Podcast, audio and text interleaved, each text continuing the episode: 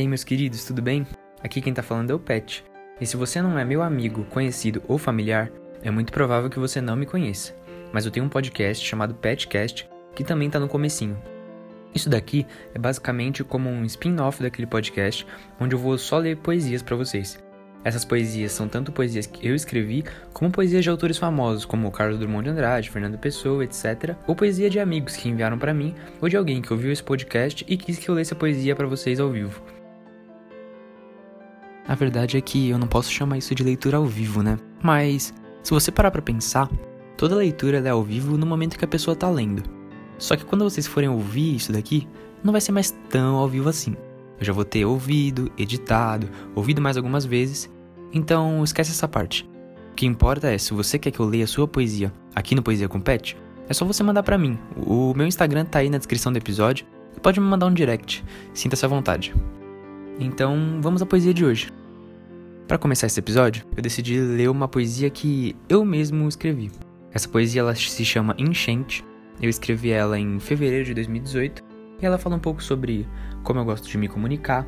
E na época também falava um pouco sobre um amor não correspondido, mas que me fazia bem. Então eu vou ler um pouquinho dela para vocês. Enchente, por Matheus Barbosa, vulgo eu, Pet. É incrível, trocar palavras me preenche.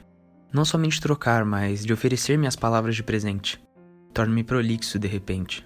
Mas é isso que me torna gente, me faz sem barreiras, me faz sentir, me faz chorar, me faz sorrir, me faz dizer. Não sofrer, mas esquecer. E me faço alguém, me encontro em paz e me conheço a cada dia mais.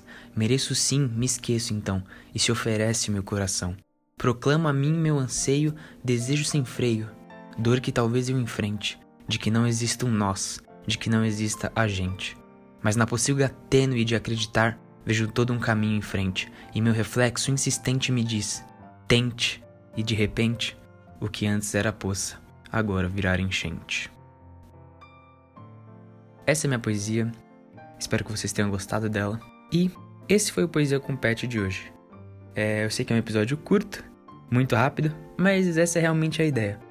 Eu passar o que eu tenho para passar através de uma poesia da maneira mais rápida possível para que você possa ouvir rapidinho no seu dia e quem sabe talvez ter um dia melhor. Quem sabe talvez você também se inspire para fazer a sua própria poesia e mandar para eu ler, ou quem sabe você não se inspire para fazer o seu próprio podcast onde você pode ler suas próprias poesias.